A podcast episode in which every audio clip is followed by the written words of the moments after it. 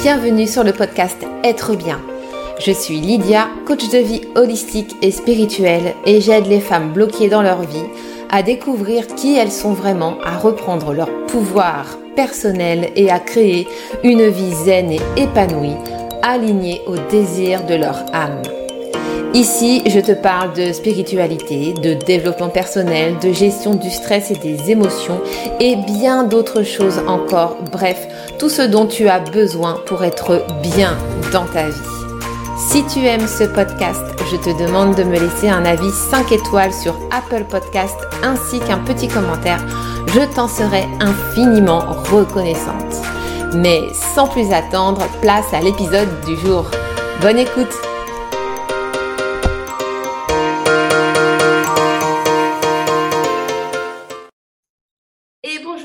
et bienvenue dans ce nouvel épisode du podcast Être bien. C'est Lydia, comme toujours, heureuse de vous retrouver aujourd'hui pour une interview invitée. Et aujourd'hui, on va parler d'un sujet qui, j'en suis sûre, mais sûre et certaine, va vous parler, va vous intéresser. On va parler de l'hypersensibilité.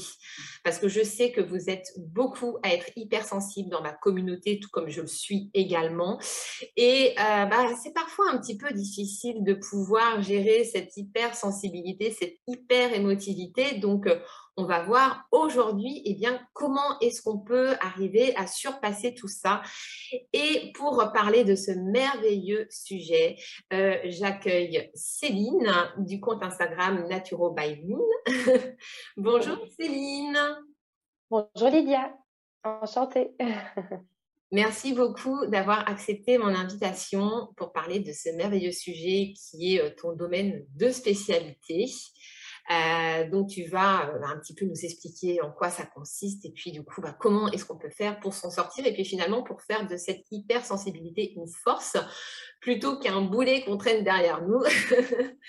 Euh, avant qu'on rentre dans le vif du, sujet, pardon, j'aimerais bien que tu te présentes un petit peu, nous dire qui tu es et qu'est-ce que tu fais. Oui, avec grand plaisir. Bah, tout d'abord, merci pour ton invitation. Alors, euh, moi, c'est Céline, j'ai 29 ans et j'habite en Belgique. Vous allez l'entendre au niveau de l'accent.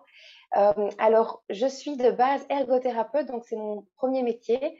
J'ai choisi en fait euh, de travailler dans le secteur de l'aide dès mon plus jeune âge. Je savais que c'était ce que j'avais envie de faire. Donc, ça a été mon, premier métier, mon métier de voilà d'expérimentation. et puis, au fur et à mesure, je me suis rendu compte que je voulais travailler en individuel, un peu quitter le secteur du salariat, vivre une activité en tant qu'indépendante. Et c'est là que je me suis euh, formée notamment des techniques de coaching. Donc, je suis coach et j'accompagne principalement euh, les femmes hypersensibles, en tout cas les femmes empathiques et qui euh, ne savent pas toujours comment faire justement avec cette sensibilité, quoi faire de cette sensibilité, comment vivre les émotions, comment réussir justement à les accepter? Et à côté de ça, j'ai aussi un autre travail. Je suis également massothérapeute parce que pour moi, en fait, la santé, c'est vraiment le corps, mais aussi enfin, le corps physique, mais aussi le mental et la sphère émotionnelle. Et donc, du coup, bah, j'allie, je, jongle avec les deux activités, le coaching et l'activité euh, de massage. Donc, voilà un petit peu euh, pour, pour, moi. quoi. D'accord. Et, euh, et, tu es naturopathe également? Oui, c'est juste. Donc, dans mon parcours, j'adore étudier. Donc, j'ai commencé quand j'ai choisi de faire justement un parcours de reconversion. je me suis orientée vers la naturopathie. Donc, j'ai fait tout mon cursus. Et puis, au fur et à mesure, je me suis rendu compte que la naturopathie, bah, ça me plaisait, mais que c'était toujours la sphère émotionnelle que j'avais envie d'aborder. Donc, moi, ce que j'ai gardé par rapport à la naturopathie, bah, c'est toutes les notions en lien avec euh, l'aromathérapie. Donc, j'utilise beaucoup des produits naturels parce que, étant moi-même hypersensible, j'ai remarqué en fait que j'étais très réceptive à, tout, mais que ce soit les méthodes naturelles, mais aussi finalement quand je prends un médicament classique d'avoir des réactions très très fortes. Donc euh, finalement tout va dans l'autre et c'est l'un dans l'autre, tout se goupille et euh, mon diplôme finalement naturopathe, je le garde toujours. Je ne fonctionne juste pas comme une naturopathe, on va dire euh, peut-être classique, je ne réalise pas de bilan alimentaire, etc. Oui, d'accord. Oui, je vois. J'ai l'impression que la naturopathie, c'est vraiment la porte ouverte en fait à, à, tout ce qui est éveil de conscience de manière générale, parce qu'on est beaucoup justement à avoir commencé par la naturo. Moi, c'est mon cas aussi. Et, euh, et c'est vrai que, bah voilà, au fur et à mesure que tu réalises des, consultations, tu te rends compte qu'en fait, au final, la racine du mal-être physique euh, découle toujours en fait d'un mal-être psychique. Et, c'est vrai que moi aussi, c'est ce qui m'a poussé justement à aller plutôt vers, bah, vers le côté psychique, émotionnel, connaissance de soi, etc.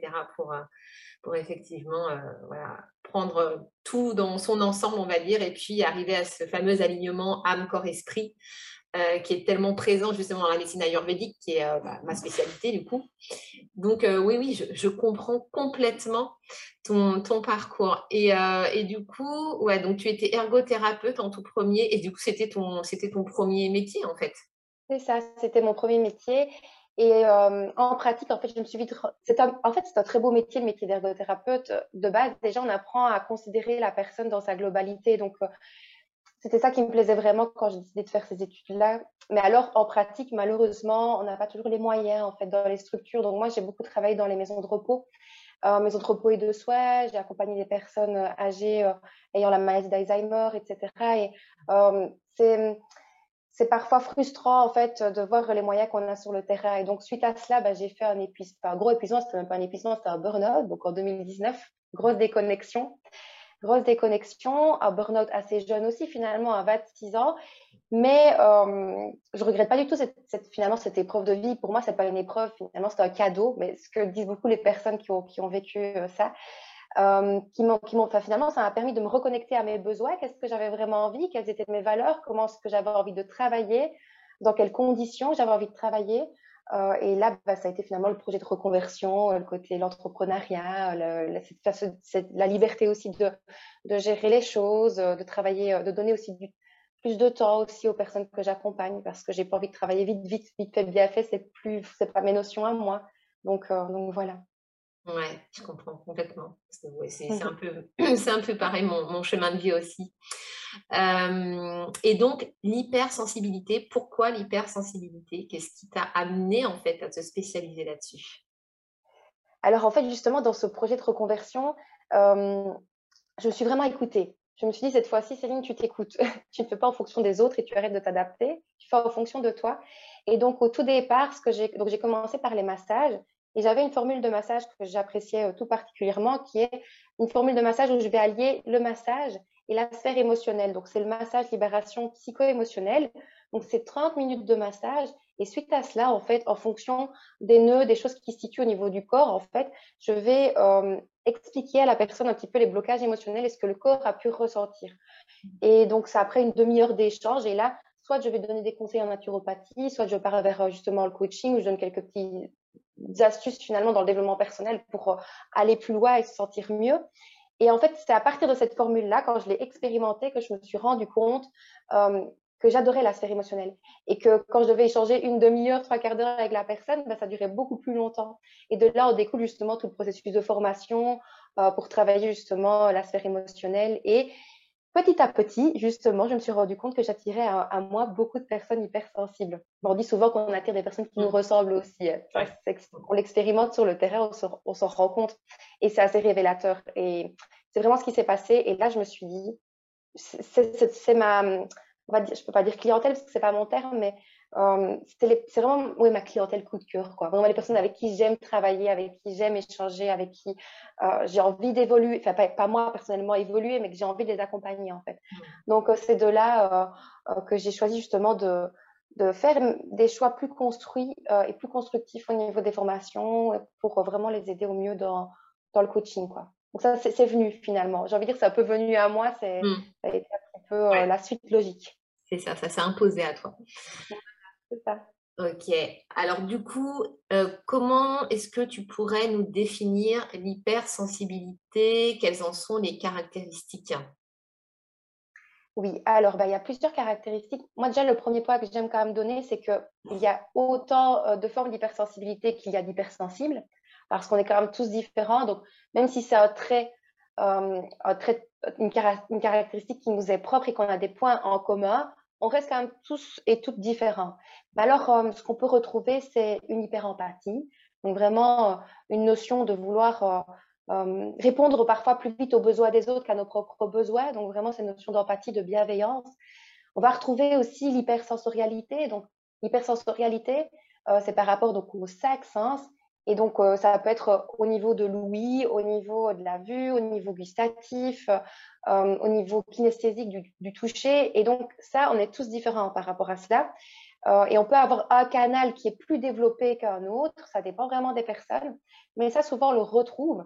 moi, je sais personnellement que j'ai ça au niveau auditif. Donc, j'entends très bien tous les petits bruits et que justement, c'est une caractéristique que je dois prendre en considération et que j'aurais peut-être dû prendre en considération plus jeune, mais je ne savais pas tout ça, parce que justement, le fait de travailler dans des grands espaces avec beaucoup de bruit, beaucoup de monde, beaucoup de stimulation, bah, pour moi, c'est extrêmement énergivore, mais je vois que toi, tu dis oui aussi. Donc oui, oui.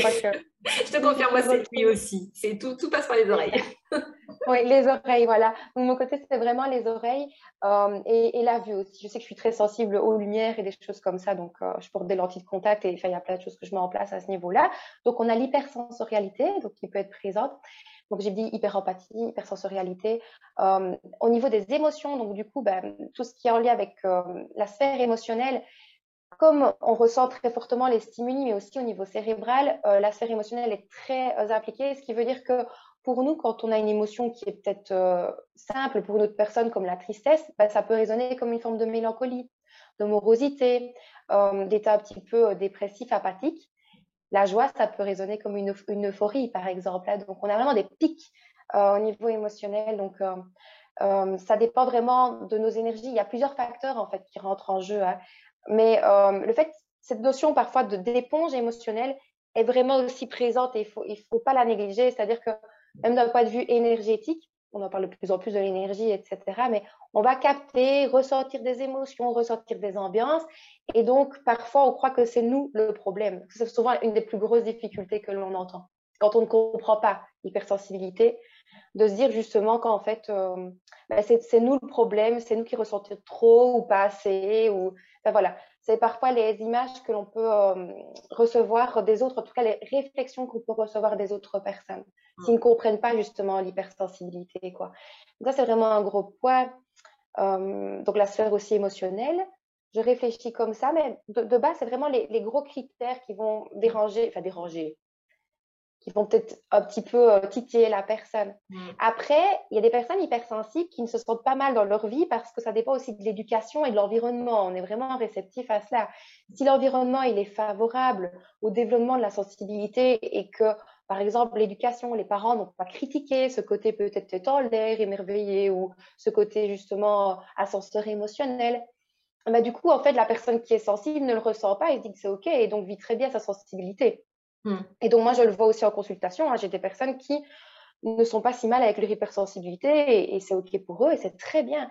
Et il y a d'autres personnes qui ont évolué dans un secteur ou dans un milieu où, euh, voilà, peut-être un conjoint qui ne comprend pas, des, parents qui n'étaient pas du tout à l'écoute euh, de cette sensibilité et donc qui vont freiner. Et après, il y a aussi des points très positifs de l'hypersensibilité, parce que c'est vrai que là, c'est un petit peu un tableau, on va dire, négatif, l'hypersensorialité, etc et, euh, et même l'empathie qui peut être très forte. Mais dans les points positifs, par exemple, ça peut être la créativité. On retrouve souvent euh, des êtres euh, très créatifs. et alors là, de nouveau, si je pose la question, que je passe un petit, il y a le, le test d'Hélène Aron qui a été qui a été créé aussi, qui permet de savoir un petit peu. c'est pas un diagnostic, mais ça permet d'avoir un petit peu des clés et savoir où on se situe par rapport à la sensibilité. Mais alors, en fait, oh, j'ai perdu le fil. Ça, c'est tout c'est de la créativité. Que, oui, euh, voilà, c'était des grands créatifs.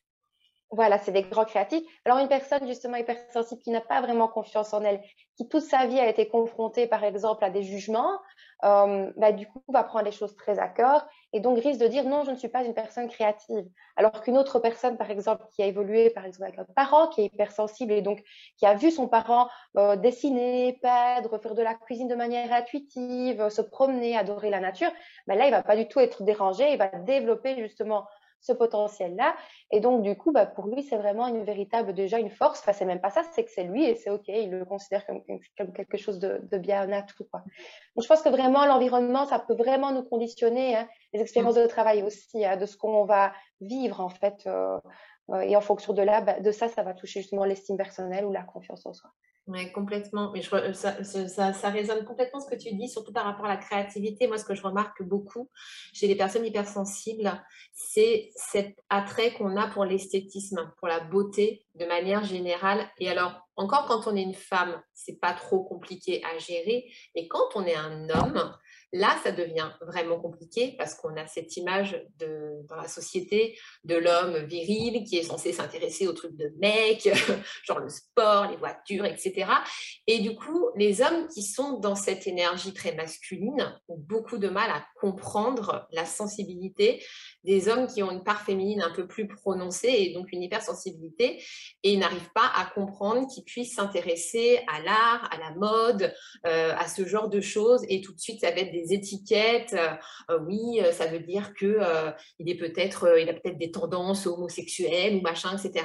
Et, et c'est incroyable de continuer à entendre ce genre de choses et moi ça me ça m'agace en fait parce que juste, en fait, il y a juste à expliquer, mais non, l'hypersensibilité, ça fonctionne comme ça, c'est relié à l'énergie féminine.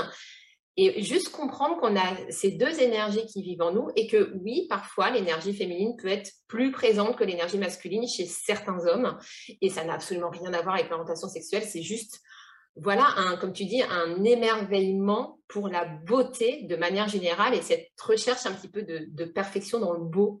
Et ça, c'est vraiment un truc qu'il faut que, les gens comprennent, en fait. Je comprends tout à fait ton énerve, ta réaction, et elle est très juste. Et franchement, ça me touche profondément ce que tu dis là, parce que euh, je me suis fait justement la réflexion il n'y a pas si longtemps. Les hommes, quelque part, ils ont moins accès à tout ça. C'est comme s'il y avait une énorme carapace. Euh, c'est comme si finalement, bah, les hommes hypersensibles, bah, ils ne pouvaient pas montrer cette part de féminité. Tu parles bien des, des deux pôles masculins, féminins qu'on a tous en nous, etc., mais qui peuvent être plus prononcés. Et c'est dommage parce que justement, euh, tu le disais, il y a de plus en plus d'hypersensibles et je pense aussi, moi je le ressens aussi de manière un peu euh, énergétique, c'est difficile à expliquer parce que moi je pense, j'ai une latine conviction et ça c'est très profond, je ne reparle même pas sur ma page, donc je veux vraiment dire ce que j'ai au fond de moi, mais j'ai vraiment cette vision-là, c'est que euh, si les hypersensibles prenaient justement confiance en leur potentiel, arrivaient justement à canaliser leurs, pas canaliser leurs énergies, à, à, croire en eux justement, à croire en leur sensibilité, je pense que le monde tournerait beaucoup plus rond et que ce serait beaucoup plus sain pour tout le monde et que ce soit autant les femmes que les hommes, parce que c'est cette sensibilité, cette empathie qui nous permet aussi de d'humaniser les choses et de, et de ne pas être dans le conflit et finalement d'être dans l'amour et, la paix. Quoi. Donc c'est très, très mm. bateau hein, ces phrases-là, mais quelque part c'est réel et je le ressens profondément. Mm. Donc c'est super ce que tu dis là, je, je te rejoins vraiment. Ouais, ça, me donne des frissons là.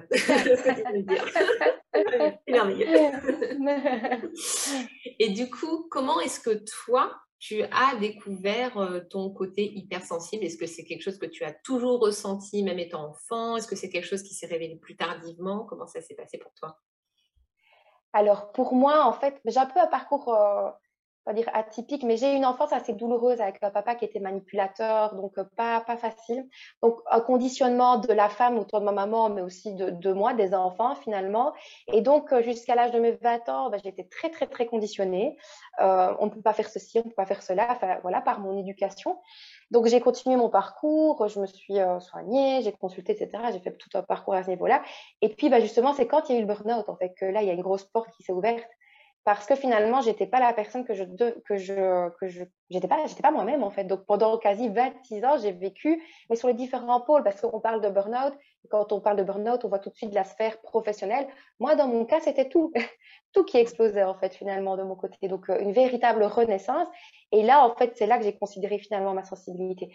Je peux pas dire que j'ai un élément euh, clé un moment, une journée spécifique où ça a été vraiment euh, fort. C'est surtout une rencontre. J'ai fait la rencontre justement d'un psychologue coach. Euh, voilà, on m'a recommandé, on m'a dit, j'avais déjà été chez, plusieurs personnes, plusieurs psychologues et, et j'accrochais pas tant que ça finalement. Je, crois que ma différence, ben, ça matchait peut-être pas ma différence, ma sensibilité justement, n'était pas encore assez, euh, peut-être, enfin, ça n'allait pas, tout simplement.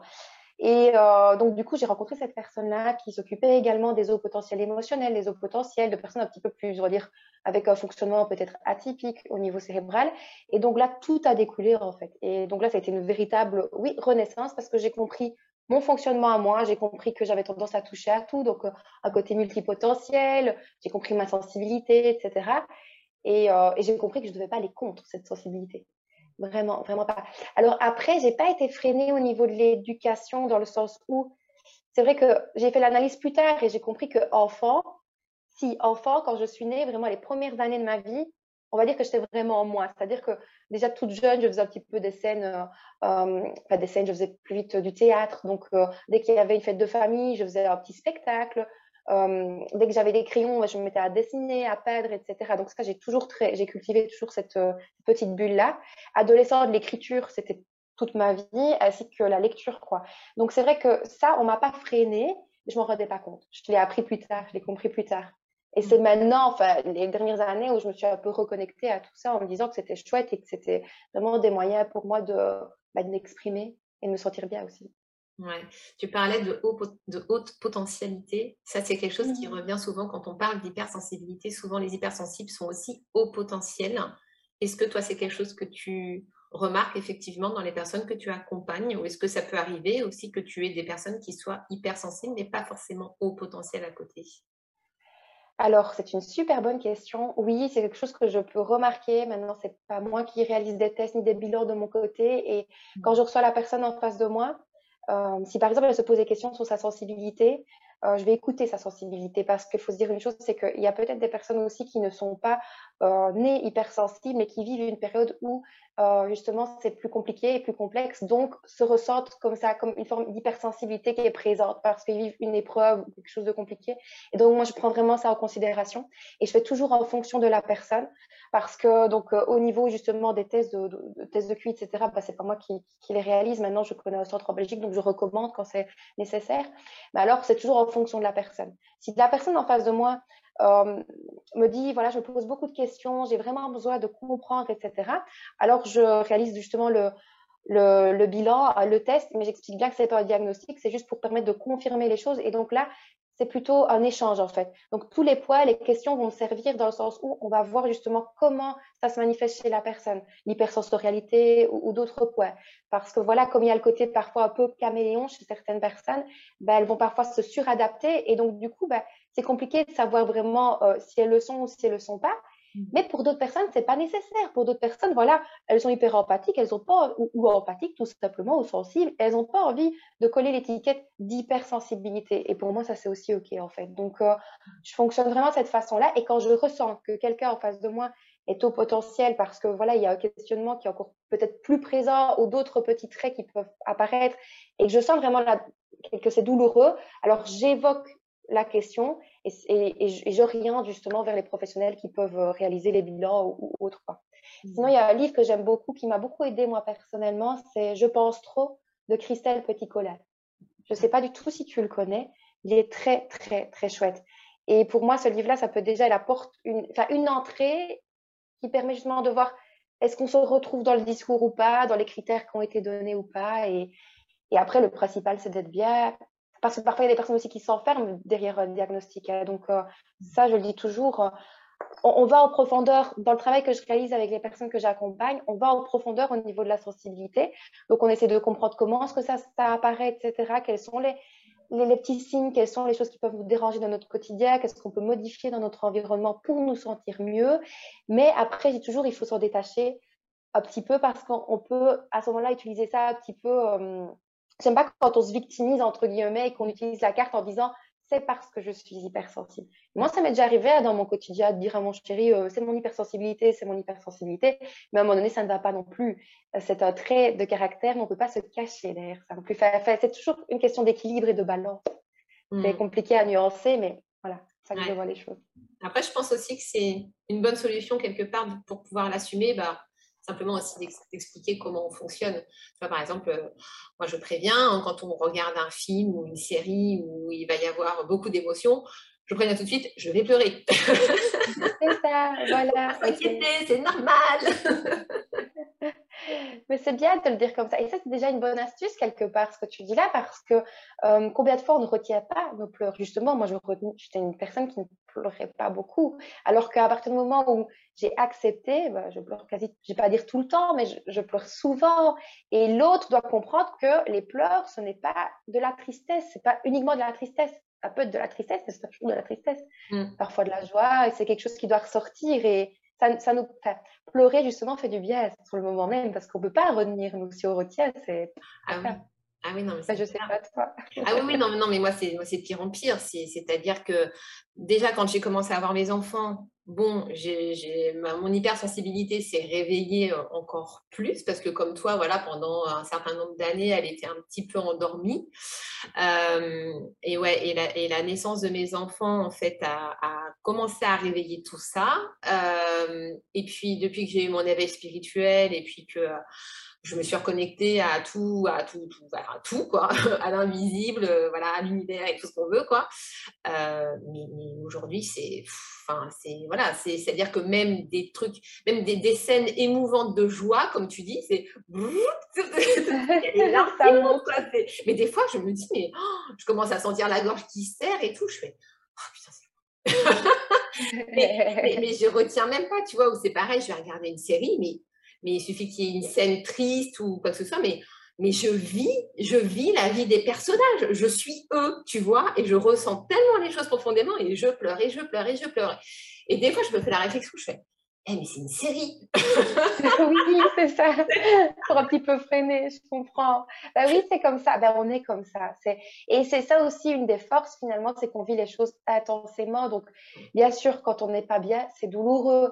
Euh, moi, quand j'accompagne justement des personnes qui vivent, ça arrive, des ruptures, des choses très compliquées. Oh, mon Dieu, quelle horreur. C'est vraiment très complexe euh, à vivre.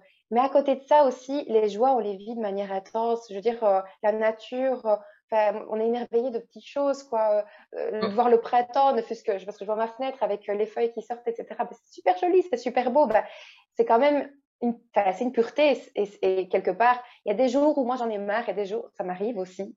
C'est plus rare maintenant avec les outils que, que, je possède entre guillemets, mais il y a des jours où j'en ai marre. Mais euh, je voudrais quand même pour rien au monde ne pas ne pas être hypersensible en fait, parce que c'est moi, c'est nous finalement. Mm. C'est mm. Complètement, oui. Et comme tu dis, c'est vraiment ce côté-là de, vivre la vie passionnément et intensément. Et euh, bah, finalement, on ne peut pas faire autrement, quoi. C'est ça, euh, non. Donc voilà. Est-ce que du coup, tu aurais des conseils ou des astuces à nous donner pour justement bien vivre cette hypersensibilité? Qu'est-ce qu'on peut mettre en place? Qu'est-ce que toi, tu mets en place, par exemple, dans tes accompagnements pour aider justement à mieux gérer tout ça?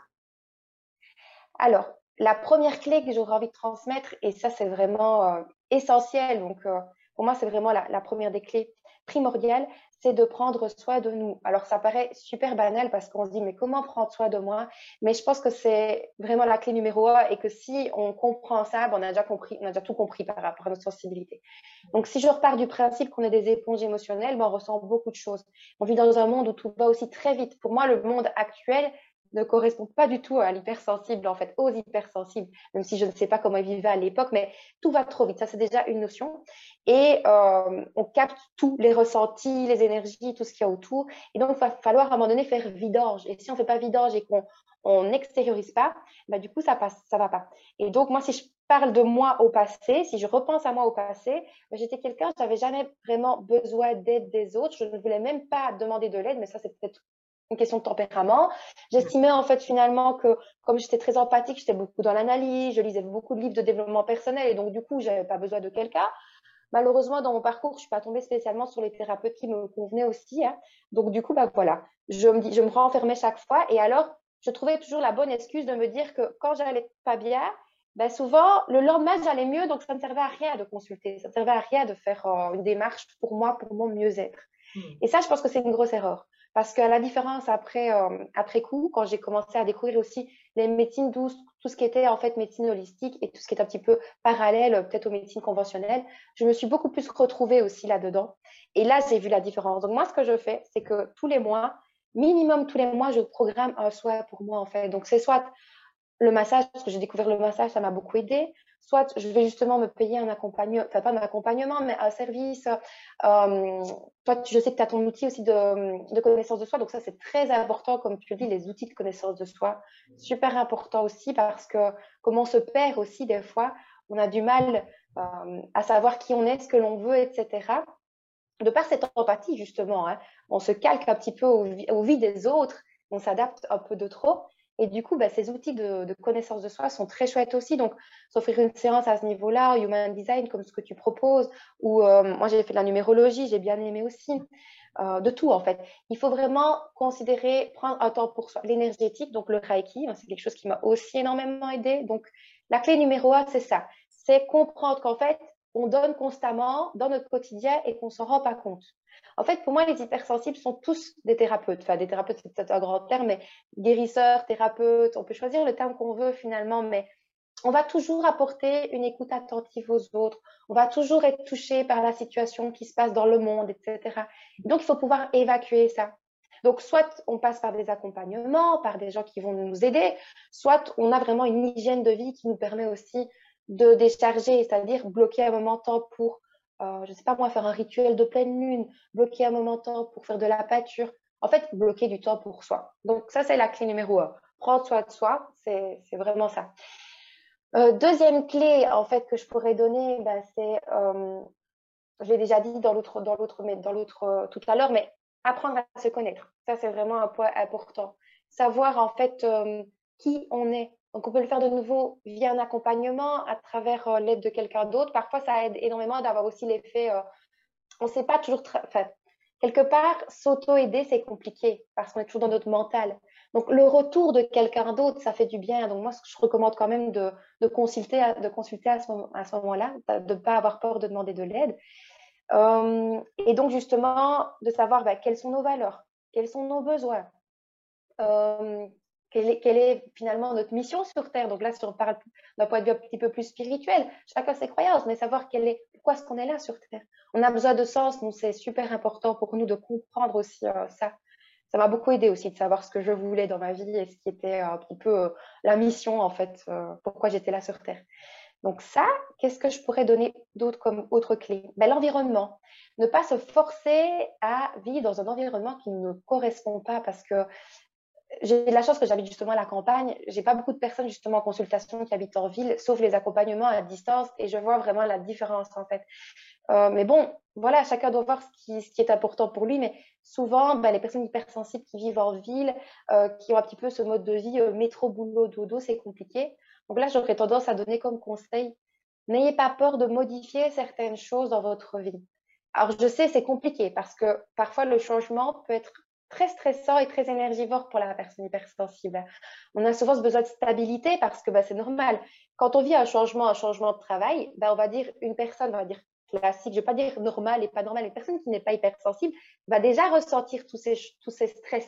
Euh, voilà, de devoir euh, euh, se présenter, un nouvel entretien, des, des nouveaux collègues, etc. Et pour une personne hypersensible, ça peut être encore plus compliqué parce qu'on a tendance à anticiper, donc à toujours euh, vouloir euh, maîtriser ce qui va se passer euh, dans la journée. voilà, il va y avoir trop de stimuli, donc une nouvelle rencontre, ben, c'est plein d'informations, trop d'informations. Donc c'est fatigant, c'est énergivore. On va vouloir peut-être plaire à l'autre parce qu'on a ce besoin aussi d'être aimé, un peu comme tout le monde, mais on vit un peu dans ce monde de bisounours, donc on veut faire, parfois on en fait de trop. Donc là, c'est super important aussi de se dire que si dans l'environnement classique, dans notre environnement, il y a un mal-être. Tout simplement, si on ne se sent pas bien, les anxiétés, euh, une fatigue, euh, on est au bord du burn-out, de l'épuisement, tout ça, eh ben, c'est important du coup à ce moment-là de se faire accompagner. Et ça, on le voit aussi en coaching, hein, de voir les différentes sphères de vie. Et si on voit que justement, ben, on est face à, trop de stimuli, les personnes qui travaillent dans des, open space, par exemple, ben, c'est super compliqué. Il existe des astuces. Hein. C'est pas pour autant qu'il faut fuir euh, leur droit, ça se fait par palier. Moi, ce que je dis toujours, c'est que on se fixe des objectifs, mais il faut pas aller voir l'objectif euh, en haut de l'escalier. En fait, il faut vraiment imaginer qu'il y a des marches et c'est étape par étape. Et ça, ça permet aussi au mental de souffler à bon coup mmh. et de ne pas être dans la procrastination et de, mettre des choses en place, des mini-actions sans se mettre dans un état de stress euh, profond. Quoi. Je ne sais pas au niveau de tes changements, toi, au niveau professionnel ou tout ce qui s'est passé dans ta vie, si tu as eu à un moment donné des blocages pour euh, changer de vie, justement, euh, switcher un petit peu Oui, oui, oui, oui. Bah, euh, ne serait-ce que mon départ euh, du salariat pour me mettre entrepreneur, ça a été très, très compliqué. et bah, justement, moi, je travaillais en open space, pour le coup. Donc, moi, l'astuce que j'ai trouvée, on va dire, pour pouvoir me couper un petit peu, bah, c'est mettre les écouteurs dans les oreilles avec la musique histoire de, voilà, de me recentrer et d'être un peu dans, ma bulle, ou même aller prendre des pauses toute seule, par exemple, pour, euh, voilà, pour pouvoir un peu décharger les énergies. C'est ce que j'avais l'habitude de faire. Mais euh, c'est vrai que euh, quand, alors moi, c'est quand j'ai découvert mon design humain vraiment où ça a été encore plus flagrant parce que par rapport à mon type, donc qui est projecteur, euh, bah, justement, euh, le projecteur, euh, lui, il n'est pas fait pour travailler toute la journée comme ça, être entouré de plein de monde. Même au niveau de mes variables, dans, mon design humain, je suis programmée justement pour être dans la tranquillité, dans le calme.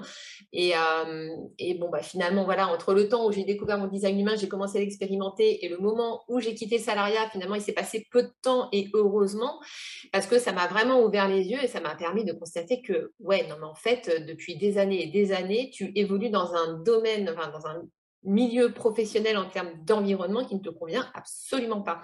Et aujourd'hui que je suis pleinement entrepreneur, je travaille de chez moi, et voilà, je gère mes journées comme, comme je l'entends, comme je le veux, je peux me reposer comme je veux. Euh, enfin, ça n'a absolument rien à voir et je me sens tellement mieux. Et pour te dire, le lendemain même où j'ai quitté mon poste en CDI, toute la tension que j'avais accumulée au niveau des épaules, au niveau du cou, qui était là, prenante depuis des mois et des mois, mais d'un seul coup, tout est parti, mais euh, magique. Mais c'est incroyable en fait de voir à quel point effectivement l'environnement peut, euh, peser au niveau de, au niveau de l'hypersensibilité. Et du coup, tu nous parlais d'environnement, le fait de faire attention à son lieu de vie, à son milieu, environnement professionnel, on va dire. Mais du coup, j'ai envie de dire, ça rentre en ligne de compte aussi pour l'entourage. Oui, totalement. Les relations aussi. C'est pour ça que dans ce chemin-là, et je crois que c'est pour ça que ça peut également faire peur, hein, qu'on a parfois euh, difficile de franchir certains caps. Et mais en effet, en fait, dans le chemin de la, transformation, il y a parfois des choses qui vont se révéler. J'ai parfois aussi des personnes qui vont se questionner au niveau amoureux, en fait, de se dire waouh, je suis quelqu'un d'hypersensible, je comprends mon fonctionnement, je m'écoute, mais en face de moi, j'ai une personne qui n'est pas hypersensible, qu'est-ce que je dois faire, etc. moi, souvent, ce que je dis, c'est qu'on n'est pas obligé d'être un compagnon spécialement hypersensible pour se sentir bien, parce que parfois, ça peut aussi être un pilier euh, d'avoir une personne en face de nous qui ne, l'est pas. Donc, euh, attention aussi de ne pas toujours vouloir être 100% avec nos semblables, hein, parce qu'on vit dans un, dans un monde où il n'y a pas que des personnes hypersensibles, même si c'est 20 à 30% de la population, et que finalement, il faut de tout pour faire aussi un monde, et que on peut vraiment être euh, complémentaire aussi. Donc, le tout, ce que je conseille souvent quand on travaille la sphère des relations, c'est la communication parce que je vois que souvent c'est un gros problème dans le sens où euh, c'est pas que les personnes hypersensibles ne savent pas communiquer, que du contraire, je pense souvent que c'est même un potentiel et qu'ils ont souvent aussi au niveau linguistique, euh, vocabulaire, plein de choses à expliquer parce que comme ces personnes-là vivent, enfin comme on vit finalement une vie intérieure un peu riche qui est très développée au niveau du cerveau, bah, au final, on, a les mots pour exprimer un petit peu nos émotions, etc. La difficulté que l'on peut avoir, c'est à un moment donné un peu le chakra de la gorge qui est bloqué, qui est touché, parce qu'on n'ose pas prendre notre place, parce qu'on a peur de blesser, parce qu'on a peur de vexer, parce qu'on a peur d'être rejeté. Ça, c'est aussi une grosse problématique, problématique du rejet, la blessure du rejet qui est souvent présente. Mm. Et donc, du coup, euh, ben, on ne dit pas. On garde, on garde, on garde, on garde. Et donc là, il y a tout le travail de la communication. Moi, je travaille beaucoup avec euh, l'outil de communication non violente, finalement, l'assertivité. Donc, de nouveau, on se reconnecte à nos besoins, à nos sentiments, à nos émotions pour transmettre le message au bon moment. Et alors, un autre outil aussi que je travaille énormément, c'est quand on ne sait pas dire le message que l'on a envie de transmettre à l'autre. Euh, moi, j'aime beaucoup tout ce qui est acte symbolique, en fait. À ce moment-là, je me dis que c'est important parce que c'est se dire quand même oui à soi. Donc euh, là, c'est vraiment une clé qui est très importante. C'est-à-dire que, imaginons une situation, euh, on a par exemple euh, allez, un patron où on travaille dans un secteur où voilà, on n'a pas le choix, c'est notre patron qui est imposant et notre chef vraiment qui, ne nous respecte pas, ben, c'est compliqué d'aller dire à notre, à notre patron qu'on n'a pas envie de ça ou qu'on n'est pas d'accord avec euh, la relation qui s'est instaurée. Et parfois, on ne sait pas le faire. Alors moi, ce que je dis, c'est tout simple. Euh, ça, c'est vraiment une petite astuce. Il y a une gamme de thé que j'aime bien, Chotimaté. Je ne sais pas s'il y, a, a en France aussi. Enfin, c'est une gamme de thé suivant les chakras, en fait. Donc, ils mettent des plantes en fonction de chaque chakra. Et j'aime bien parce que c'est assez intuitif. Et comme je suis quelqu'un de visuel, je trouve que c'est facile à expliquer. On n'a pas su s'exprimer, ben, le chakra de la gorge, il est serré, c'est tout simple. Et ben, on choisit une infusion justement en lien, en lien avec le chakra de la gorge. Et quand on rentre chez soi, au lieu de garder tout ça au fond de nous, eh ben, on décide de boire justement cette petite tasse de, de thé pour souffler, éventuellement prendre une feuille, faire un petit exercice d'écriture pour lâcher. Ça, c'est un exemple type euh, d'un acte symbolique pour moi et il en existe tellement. Et puis, des fois aussi, je les personnalise en fonction des personnes. Mais c'est ça l'idée, c'est de se dire que à partir du moment où on prend en considération l'émotion qu'on vit au fond de nous, si on n'a pas su le dire en face de la personne, bon, c'est toujours mieux de le dire en face et de régler les choses, ça c'est certain. Mais a des situations où on ne sait pas, ben, le tout c'est juste de dire à notre cerveau, écoute, je suis là, je suis avec toi, je t'oublie pas, j'écoute ta sphère émotionnelle, et euh, voilà, je vais faire ce petit acte symbolique pour te dire que peut-être qu'on t'a humilié au travail, mais en fait, moi, je suis là pour te dire que je ne, t'humilie pas et que je suis là pour te soutenir et te réconforter c'est vraiment tester à ça. C'est propre à chacun. Il y a des personnes pour qui ça fonctionne, pour d'autres, ça ne fonctionne pas. Mais moi, je pense que c'est déjà une très bonne clé pour s'en sortir et se sentir déjà mieux à ce mmh. niveau-là. Mmh. C'est ouais. dire ce Il y a des situations où on ne sait vraiment pas, euh, où on est parfois impuissant, et des situations où on peut tester la communication non violente. Moi, j'ai déjà fait en confrontation, j'ai testé euh, euh, personnellement, en fait, avec certaines personnes, et ça n'a pas fonctionné. Donc voilà, il y a des personnes, je pense, je pense notamment aux manipulateurs pervers narcissiques. Je ne vais pas mettre des étiquettes, mais voilà, il y a des personnes qui sont aux antipodes au niveau euh, fonctionnement cérébral, mm. des personnes hypersensibles. Et là, en fait, ben, c'est parfois pas possible. Donc, euh, vaut mieux se sauver, ne pas perdre des plumes et, euh, et, se dire oui à soi et limite aller voir une thérapeute pour vider tout ça. Quoi. Ouais, parce que ça, c'est le gros problème aussi des hypersensibles, c'est qu'on se retrouve très souvent pris au piège de personnes pervers narcissiques, justement, parce que comme tu dis, on a ce besoin d'aider tout le temps et très souvent les pervers narcissiques au départ d'une relation vont avoir tendance à se faire passer un petit peu pour une victime. Donc nous on va vouloir rentrer dans le rôle du sauveur. Et en fait on se fait euh, emberlificoter dans une relation dont on a beaucoup de mal à se dépêtrer. Et je pense qu'on est beaucoup beaucoup hypersensible à avoir connu ce genre de relation euh, au moins une fois dans notre vie. Et euh, ouais et, du coup c'est compliqué donc, toujours, toujours se protéger et vraiment euh, choisir l'entourage adéquat et puis euh, oser, euh, oser dire stop quand vraiment ça va trop loin et qu'on est en train de, se tuer, en fait, à rester voilà, dans une relation qui va être très, très néfaste pour nous. Mmh. Complètement. Ouais, ouais. Bah, merci beaucoup en tout cas pour toutes les clés que tu nous donnes aujourd'hui. Je pense que déjà ça va permettre à, beaucoup de personnes qui nous écoutent, tu vois, de, de, pouvoir se rendre compte que bah oui, il y, a des, y a des façons effectivement de pouvoir, euh, de pouvoir bien vivre son hypersensibilité et de ne pas considérer comme quelque chose euh, voilà, qui est lourd, mais au contraire, euh, voilà, simplement de l'assumer en fait, assumer qui on est, assumer cette, cette façon merveilleuse qu'on a de voir la vie, de voir les choses et voilà, et considérer que c'est plutôt une chance qu'autre chose. Complètement. Complètement, et tu as 100% raison. Et euh, et j'ai bien aimé aussi ta notion quand tu parlais au niveau de la relation, de ne pas se positionner en tant que sauveur, c'est super important. Euh, parce que finalement, bah, j'aime bien cette notion finalement de donner aussi de recevoir. Donc toujours, on, est là pour, en effet, on a ça en nous, on aime donner, mais penser toujours à se nourrir et, se remplir aussi, c'est très important. Se protéger aussi dans ce que tu disais, c'est vraiment ça. Et puis accepter de recevoir aussi. Oui, complètement. C'est aussi un gros point, accepter de recevoir. Et ça, c'est vrai que ça va beaucoup en lien avec la blessure de rejet. Forcément, qui dit blessure de rejet dit difficulté à recevoir derrière. et c'est vraiment, un point, euh, ouais, c'est vraiment un point à, travailler.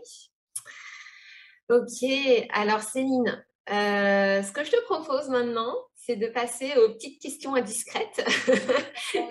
voilà, les petites questions que j'aime bien poser à mes invités en fin de podcast pour savoir un petit peu plus sur toi. Alors, du coup, première question, quelle est la femme inspirante et bienveillante que tu admires? Alors, moi, à cette question, j'ai un peu du mal à répondre parce qu'en général, j'ai pas une personne que j'admire euh, en fait, c'est moi j'aime toutes les femmes en fait que je rencontre au quotidien. Enfin, c'est un grand mot toutes les femmes. Et moi j'aime quelque part tous les, les, humains, mais les hommes aussi en fait. Donc il y a des personnes qui m'ont apporté des choses dans ma vie à certains moments et qui étaient très aspirantes. On n'est pas obligé d'être un mentor pour être quelqu'un d'aspirant. Maintenant, si j'avais une personne vraiment et que je devais faire un choix, ce serait du coup euh, Ghislaine Duboc. Je crois qu'on dit Ghislaine, je ne sais jamais si c'est Guylaine ou Ghislaine. c'est Ghislaine Duboc. Voilà, c'est ça. C'est une chamane et euh, j'aime vraiment bien sa façon de s'exprimer qui est euh, très philosophique finalement sur la vie avec beaucoup de hauteur et beaucoup de bienveillance. Donc, c'était quelqu'un que j'apprécie tout particulièrement. super.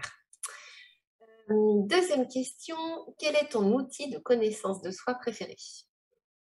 Alors, moi, personnellement, à choisir, ce serait l'écriture parce que ça m'a toujours suivi. Quand j'étais jeune, j'avais beaucoup de journaux intimes et que ça m'a toujours permis, en fait, de faire le vide euh, dans ma tête et de, en fait, d'avoir cette fameuse clé en disant Eureka, voilà la solution, c'est ce qui se passe, etc. À force d'écrire, etc. Ça me permettait d'avoir un recul. Donc, je dirais que c'est ça mon outil, en fait, de connaissance personnelle. Et un autre outil que j'ai développé aussi euh, on va dire les dernières années, donc les trois dernières années, ce sont donc les tirages de cartes, les oracles, mm. que j'utilise vraiment pour moi, en faisant vraiment le poids, le bilan, etc., sur ce que je ressens, sur ce que je vis, etc. moi, comme outil d'introspection, j'aime beaucoup ces deux outils-là. D'accord, ok, ça marche. Euh, ensuite, troisième question, un livre ou un film qui a changé ta vie? Alors, un livre qui a changé ma vie, j'ai pas de film spécialement, mais par contre, j'ai un bouquin que j'aime beaucoup c'est le livre de Thomas Dansembourg, euh, Cessez d'être gentil, soyez vrai. C'est en fait un auteur belge. Euh, en fait, j'adore ce monsieur-là. C'est un avocat qui s'est reconverti euh, dans l'aide finalement et qui a transmis beaucoup d'informations dans tout ce qui était communication non violente. Il a aidé des jeunes justement qui étaient dans la rue. Et donc, il a écrit ce bouquin qui est très chouette. Donc, le titre, je me rappelle, euh, je me suis rendue justement à la bibliothèque, puis j'avais vu le titre Cessez d'être gentil, soyez vrai. Et comme on n'arrêtait pas de me dire dans mon quotidien, t'es trop gentil, t'es trop gentil, t'es trop gentil, je me disais, mais c'est quoi cette notion? Finalement, être trop gentil, c'est aussi quelque chose qu'on peut entendre quand on est hypersensible. Euh, bah, c'est beau d'être gentil, donc finalement, on n'est jamais trop. donc voilà, et le livre, le livre apprend justement les bases bah, de la communication non violente. Euh, ce qui est chouette aussi dans ce bouquin, ceux qui n'aiment pas lire, euh, c'est qu'il y, a une version aussi BD qui a été créée avec les mêmes principes et c'est le même titre, je pense, si je ne me trompe pas, si ma mémoire est bonne. Et donc voilà, c'est toutes des clés justement euh, de protection, apprendre à se protéger, apprendre à communiquer de manière assertive. Euh, voilà, ça a été un bouquin qui m'a vraiment beaucoup aidé dans mon parcours. Ok, ça marche. Je mettrai les références de toute façon de tous les livres que tu nous as cités dans, dans les notes du podcast, comme ça, voilà. Et personne ne pourra aller se renseigner. euh, ensuite, question suivante. Quel est ton hobby préféré? Alors, en fait, j'ai pas d'hobby préféré. Ça, c'est vraiment mon côté touche à tout. Euh, j'ai toujours touché un petit peu vraiment à tout. Et donc, du coup, c'est en fonction maintenant de mes humeurs, de mes énergies, de, des saisons. Euh, donc, je suis très changeante. Euh, j'aime bien le yoga, donc j'ai longtemps fait du yoga. Ici, j'ai un petit peu abandonné. Ici, je vais reprendre la course à pied, la marche. J'aime beaucoup la marche. Euh, si je devais choisir, ce serait la marche parce que j'ai déjà fait trois, euh, deux treks. Je m'entraîne pour un troisième trek et, mm. j'aime bien ça, vraiment le contact avec la nature. Donc vraiment, ce, ce serait ça. Et alors après, bah, en fait, ça c'est plus le côté sport et sinon, bah, c'est toutes les activités artistiques, donc peinture, euh, poterie, etc. Mais je me tiens pas à une activité. C'est vraiment des, des par Même pour la lecture, parce que j'adore la lecture aussi, bah, c'est des périodes ici. Pour l'instant, je lis beaucoup, mais il peut m'arriver d'avoir pendant 3-4 mois, je lis plus quoi. Donc c'est un petit mm. peu par période. Oui, ouais, je fonctionne pas mal comme ça aussi. voilà. Alors ça, c'est pareil. Je ne sais pas si c'est un trait spécifique des hypersensibles, mais moi, je fonctionne beaucoup comme ça. Mon fils aîné, justement, bah, qui est hypersensible, fonctionne aussi beaucoup comme ça. Et, quand je le vois fonctionner, bah, je me vois moi fonctionner euh, déjà quand j'étais jeune et puis euh, même maintenant. Et lui, c'est pareil, c'est par phase. Et même avec la nourriture, c'est pareil, c'est par phase. Tu peux manger du même aliment comme ça pendant mais, euh, des semaines et des semaines et des semaines, et puis du jour au lendemain, poum, tu c'est comique, mais c'est vrai, c'est pareil de mon côté pour l'alimentation. Mais c'est plus compliqué quand j'ai des phases où j'ai envie de manger des crasses, parce que là, du coup, mon corps, il n'est pas très content quand, elle, quand ça dure trop longtemps. Mais je comprends ce que tu veux dire. c'est vraiment ça. c'est ça. Bon, c'est peut-être encore un signe de l'hypersensibilité. À, creuser, on va enquêter. Euh, question suivante, quel est ton signe astrologique? Alors, je suis bélier. Mmh, bélier. le feu. Et j'aime bien parce que quelque part, comme j'ai beaucoup de doutes, enfin, en fait, on dirait pas, hein, enfin, on dirait pas. J'ai beaucoup de personnes qui me disent tout le temps euh, que, euh, je pense, à force de s'exprimer sur les réseaux, ils ont une vision peut-être euh, de la coach qui ne doute pas, mais en fait, ça fait partie de moi, les doutes, et j'en ai fait même limite une force, hein, donc je regrette pas du tout d'avoir des doutes. Mais le fait d'avoir le côté, le, justement, le, le signe astrologique bélier et que j'ai vraiment un côté fonceur, eh ben, ça m'aide. Parce que sinon, je serais toujours dans des phases de procrastination et je pense que j'en serais pas euh, où j'en suis, je serais pas indépendante. Donc, c'est vraiment ce côté-là aussi, le côté mmh. bélier.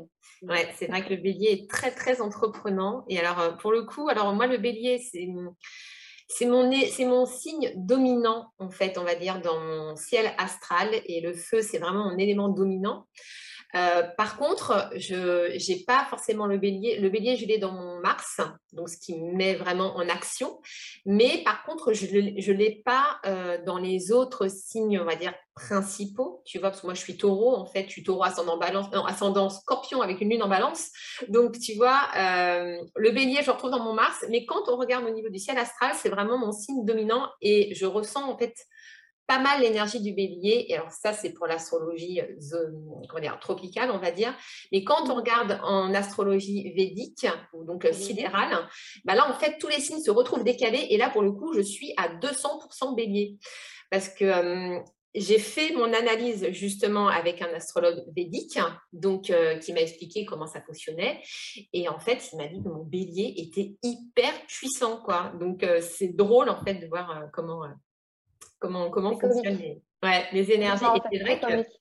Et c'est vrai que le bélier, mine de rien, je le ressens quand même pas mal. Hein. le côté entreprenant, tu vois, dans, dans, tous les domaines de ma vie, même dans mes relations, par exemple, avec, euh, bon, avec mon mari ou même avant, quand j'étais plus jeune, euh, avec euh, voilà, les, les, garçons que j'ai pu rencontrer, j'ai toujours ce côté très entreprenant, tu vois.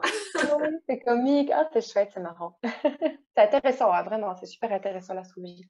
Ouais, ouais, ouais. Et c'est vrai, et c'est vrai que quand on voit, on regarde en plus à côté l'astrologie védique, c'est encore autre chose. Et, euh, et, c'est troublant. Ça fait bizarre de, voilà, quand, quand tu as l'habitude de te dire euh, depuis toujours, oh, bah, je suis taureau, et puis qu'on te dit d'un seul coup, bah non, en fait, t'es bélier. Ah, d'accord. et ce qui est très drôle, c'est que dans l'analyse, au final, en fait, bah, tu retrouves finalement les mêmes traits de personnalité. C'est euh, voilà, c'est particulier. Oui, c'est vrai. Voilà, c'était le petit C'était chouette, vraiment. Ouais. Euh, alors ensuite, ton mantra ou ta citation préférée? Alors, c'est, je pense que beaucoup de personnes l'ont, mais je l'aime vraiment. C'est Soyez le changement que vous voulez voir dans le monde de Gordy. J'aime beaucoup cette phrase, vraiment. Et elle me pousse aussi. Les moments où j'ai un petit peu des doutes, justement, où j'ai moins envie, etc., euh, de me donner dans, dans, mon activité ou autre, je me dis, mais Céline, en fait, tu, tu... vas-y, Vas-y. C'est vraiment, en fait, elle me donne beaucoup de force, cette phrase. Je sais pas comment l'expliquer, je la trouve vraiment chouette. Mmh, mmh. Yes. Et enfin, dernière question. Pour toi, c'est quoi la bienveillance? Ah oui, c'est une belle question. Euh, la bienveillance. La bienveillance, pour moi, en fait, c'est euh, déjà une bienveillance vis-à-vis de soi-même, donc un respect. Donc, je pense directement au respect. Le respect de soi. Et ça, je pense que c'est très important parce que si, on, si justement on en revient un petit peu à ce qu'on a déjà dit dans, tout, dans, tout, euh, échanges ensemble, mais si on prend soin justement de soi, de notre personne, si on est bienveillant vis-à-vis de nous-mêmes, donc euh, en respectant nos envies, nos besoins, etc., eh ben on va, on va rayonner et automatiquement les comportements, les actes que l'on va poser, les paroles, les mots que l'on va dire vont aussi euh, être justes et sincères envers les autres. Donc, on va évoluer vers des relations qui sont beaucoup plus saines, en évoluant vers des relations plus saines, ben, on permet aussi aux personnes qui nous entourent de se sentir mieux. Parfois, on permet aussi un certain déclic. Et là, du coup, ça permet justement un climat de bienveillance. Et ça permet aussi de ne pas être dans quelque chose de superficiel, mais de profond, de sincère, de vrai, en fait. Donc, je pense que si je devais un peu résumer la bienveillance, pour moi, ben, c'est être dans sa vérité. Donc, du coup, en étant dans notre vérité, ben, on est vrai et on est authentique avec les autres aussi. Donc, pour moi, c'est ça la bienveillance. Mmh. Merci, merci pour cette magnifique définition que je rejoins totalement. Avec plaisir. Alors Céline, où est-ce qu'on peut te retrouver au niveau des réseaux, euh, de ton site internet peut-être? Dis-nous tout. Donc moi, vous pouvez me retrouver sur ma page Instagram où je suis plus active, donc Naturobaline. Euh, ma page Facebook, j'ai une page Facebook aussi, toujours le même, le même nom, Naturobaline, mais je ne suis pas très active sur Facebook. Euh, sinon, je suis aussi également sur une plateforme de thérapeute qui s'appelle la plateforme Bees. Donc, en fait, là, euh, il y a la possibilité éventuellement aussi de me retrouver parce que j'interviens tous les mois. Et sinon, c'est tout, en fait. Via mon compte Instagram, vous aurez les informations. Mon site internet aussi va être présent, enfin, va être présent parce qu'il y a une modification. Donc là, il, ça en cours. Donc, vous pourrez me retrouver là aussi. Et c'est tout. Voilà, un petit peu. D'accord. Et au niveau de tes accompagnements, du coup, qu'est-ce que tu proposes principalement? Oui, donc oui, pas de souci. Au niveau de mes accompagnements, alors je travaille principalement en fait à la séance, mais j'ai aussi également un accompagnement plus long sur trois mois. et donc cet accompagnement-là aussi, bah, c'est un accompagnement de plusieurs séances avec la possibilité, il y a pas la possibilité, mais il y a une conversation WhatsApp non-stop en fait, ce qui permet aussi à la personne de pouvoir toujours rebondir, sur ce qu'elle vit dans, son quotidien. Et donc, cette formule en fait est très chouette aussi parce qu'il y a des rapports et différentes choses que je mets en, que je mets en place. Donc, c'est plus l'accompagnement. Donc, il y a un autre soutien que la séance individuelle, mais aussi la possibilité de faire des séances individuelles. Au niveau du cabinet, je travaille beaucoup comme ça en fait. Euh, j'ai un peu un travail un peu différent à distance. J'ai tendance pour l'instant, en tout cas, j'accepte plus les personnes en séance individuelle parce que pour moi, ça ne permet pas d'avoir des véritables changements. Donc, je travaille de cette façon-là. Au cabinet, c'est différent parce que bah, j'ai des personnes qui viennent dans un premier temps pour, par exemple, un massage libération psycho-émotionnelle, puis on s'est travailler sur une petite problématique. Enfin, je travaille un petit peu différemment euh, par rapport aux, deux activités. C'est la même chose au final, mais j'ai tendance à préconiser l'accompagnement sur le long terme pour, euh, enfin, sur le long terme, sur trois mois pour les personnes hypersensibles à distance. Ok, ça marche. Bah écoute, de toute façon, je mettrai toutes les références ainsi que l'adresse de ton cabinet si les gens euh, voilà, sont sur, euh, sur, la Belgique et qui veulent du coup venir te rendre visite directement pour, pour un massage thérapeutique. Merci beaucoup, c'est super gentil Lydia, merci. Ouais, bah écoute, je te remercie beaucoup Céline pour, euh, pour, ton, pour ta présence, pour ta disponibilité et puis pour nous avoir transmis toutes ces magnifiques clés sur l'hypersensibilité. C'est moi qui te remercie, c'était vraiment chouette. J'ai adoré échanger avec toi. J'aurais envie d'en savoir un peu plus, mais on échangera euh, en dehors. Hors caméra, hors caméra. Hors, micro, on va dire. hors micro. Merci beaucoup, Lydia, pour cette invitation et merci pour ton podcast. Merci beaucoup. À bientôt, les âmes. J'espère que cet épisode de podcast t'a plu et inspiré. Si tu as envie d'aller plus loin dans l'exploration de toi-même, de t'apporter de l'amour au quotidien, de reprendre confiance en toi et de mieux gérer tes émotions, alors je t'invite à rejoindre mon programme d'accompagnement Magic Reconnection.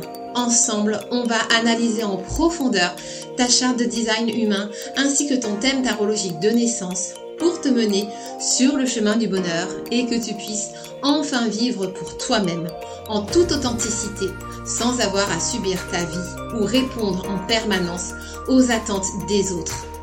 Crée la vie qui te ressemble. Namasté.